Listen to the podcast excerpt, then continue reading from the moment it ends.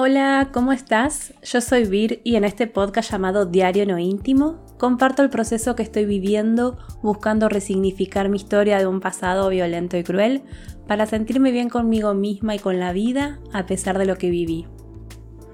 Hoy voy a hablar sobre sentirse orgullosa de una misma o de uno mismo. A veces puede ser difícil, especialmente cuando nos comparamos con otras personas o cuando no cumplimos con nuestras propias expectativas. Y en este episodio voy a compartirte mi, mi experiencia.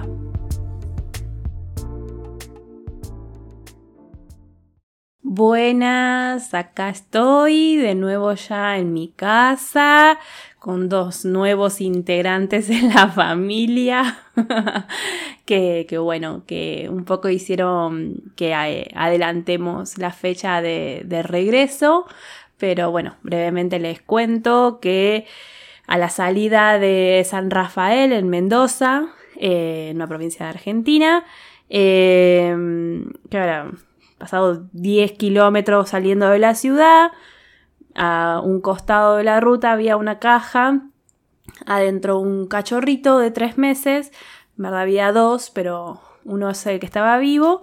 Y bueno, con mi pareja no, no lo dudamos, eh, lo, lo, agarramos, volvimos a la, a la ciudad para que lo vea un veterinario y demás. Y bueno, adentro, arriba de la camioneta. Y cinco días después nos pasó lo mismo, pero con una gatita. Eh, pero esto fue más en. Esto fue en Merlo, San Luis. Eh, así que bueno, dos nuevos integrantes. Un perro, eh, cachorro de tres meses y una gatita también cachorra de ocho meses. Así que Nada, cambió, cambió todo, cambió todo. Pero bueno, eh, ya, ya hace una semana que, volví a mi casa. Todavía no termino de acostumbrar, no de acostumbrarme, sino de acomodarme. Eh, así que bueno, nada, lo, lo, lo bueno, lo positivo es que ahora voy a poder grabar los podcasts todas las semanas de nuevo. Bueno, el tema de hoy. Debo reconocer que así como pensaba que nunca me iba a pasar, eh, nunca me iban a pasar cosas buenas y que estaba como destinada a que siempre me pasen cosas malas, también hubo una época en mi vida, hasta no hace mucho, en la que estaba convencida que nunca iba a poder sentir orgullo de mí misma.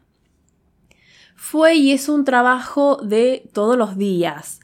Porque hay momentos en los que los pensamientos y la voz crítica me hacen sentir que es raro que me sienta orgullosa de mí con todo lo que viví. O sea, cuando encima lo que viví, la mayoría de las cosas que viví, sobre todo en mi infancia y adolescencia, no fueron mi responsabilidad. Eh, y también esta, esta cosa de que muchas de las decisiones que tomé después, eh, siendo más joven, joven adulta, muchas de las decisiones que tomé estuvieron como atadas al modo supervivencia en el que estaba y las heridas por tantos traumas que viví en los primeros, eh, no sé, al menos 15 años de mi vida, que fue cuando dejé de convivir con mi padre. Pero igual la violencia la siguieron ejerciendo y, la tenía tan naturalizada esa forma de relacionarme que me costó mucho tiempo y años poder identificarlo y, y empezar a modificar y alejarme de las personas que me hacían mal por más que me doliera tomar esa decisión. Aparte me pasaba esto de compararme con otras personas que igualmente también me sigue pasando hoy en día que cada tanto la mente me lleva a esta actitud de compararme. El tema es que me comparo con personas que no pasaron por lo mismo que yo y que tienen otros privilegios y oportunidades. Pero bueno, como dice mi psicóloga, debo recordar que cada persona es única y tiene su propio camino en la vida. Para sentirnos orgullosas de nosotras mismas, podemos empezar por reconocer nuestros logros y pequeñas victorias. Eh, esto está relacionado con el episodio anterior en el que hablé sobre la gratitud y bueno, llevar un diario de gratitud que nos ayude a enfocarnos en las cosas buenas y estar agradeciendo porque nos pasen cosas buenas. porque a veces nos enfocamos tanto en lo que nos falta por hacer que nos olvidamos de lo que ya logramos. Yo entendí que es muy importante celebrar los logros por más pequeños que sean. A veces puede ser difícil sentir orgullo de una misma, sobre todo, como les digo, cuando nos comparamos con otras personas o cuando solo nos centramos en lo que no hicimos o hacemos o en lo que nos falta, etc.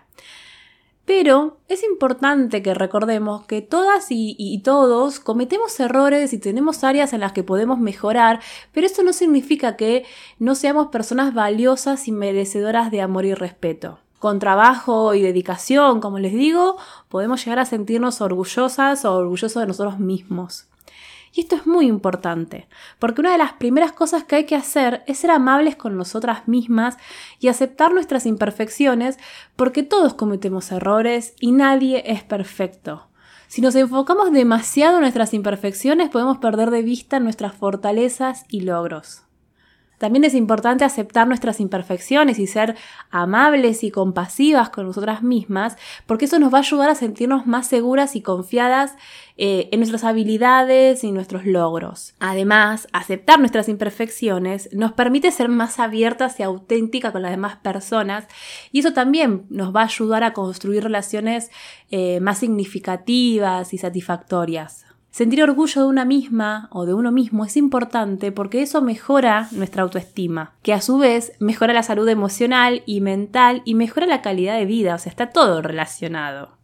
Ojo que sentir orgullo de una misma o de uno mismo no es lo mismo que ser egocéntrica o vanidosa o vanidoso.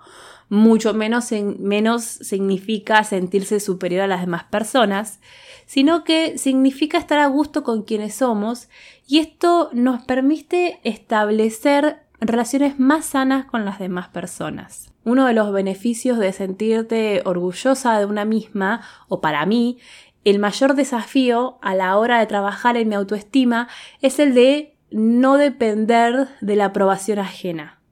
Y eso para mí significó libertad en mi vida porque me abrió los ojos sobre una actitud que yo tenía, y es que abandonaba mis deseos y necesidades para complacer al resto de las personas. Y siempre todo lo que hacía o decía dependía de la aprobación ajena. O sea, yo con las relaciones que tenía con las personas, me fijaba más o menos qué es lo que le podía llegar eh, a gustar o no, y en base a eso tomaba decisiones, pero sin tenerme en cuenta a mí misma. Y otra cosa que me cambió muchísimo fue empezar a poner límites y no permitir agresiones ni falta de respeto. Que bueno, esto está relacionado con lo de la autoestima también. Eso sí, sentirte orgullosa o orgulloso de vos mismo no se trata de alcanzar la perfección ni alcanzar la felicidad, que ya saben lo que pienso sobre eso de la felicidad como objetivo en la vida. A mí ya me aburre y me cansa escuchar frases motivadoras, con palabras mágicas y esa imposición de tener que ser feliz a la fuerza y como sea. Lo mismo que ese discurso que te dice que no tenés la vida que querés porque no vibras alto o porque no sos un ser de luz. Eh, eso está lejos de lo que quiero decir cuando hablo de sentirse orgullosa o orgulloso de uno mismo.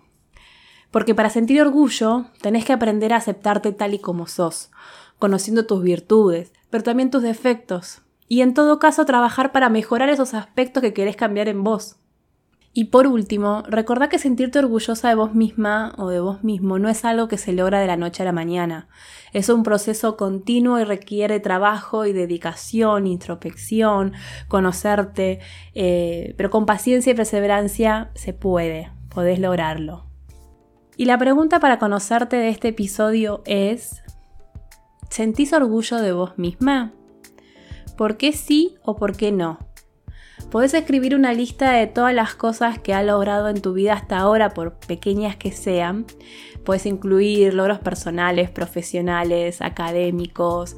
Eh, no te preocupes por el orden o la importancia. Solo escribí todo lo que se te ocurra. Y esa lista guardala, sobre todo para esos días en los que te puedes sentir menos o en los que te empieces a comparar con otras personas y puedas leerla. Y también vayas sumando cosas día a día que, te dé orgullo de vos misma.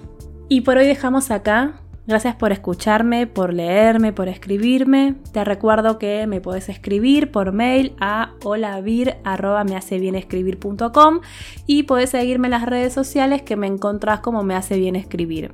También te invito a que te sumes a mi canal de Telegram para enterarte de las novedades y si querés te puedes suscribir al newsletter para recibir una carta mensual que escribo siempre a fin de mes.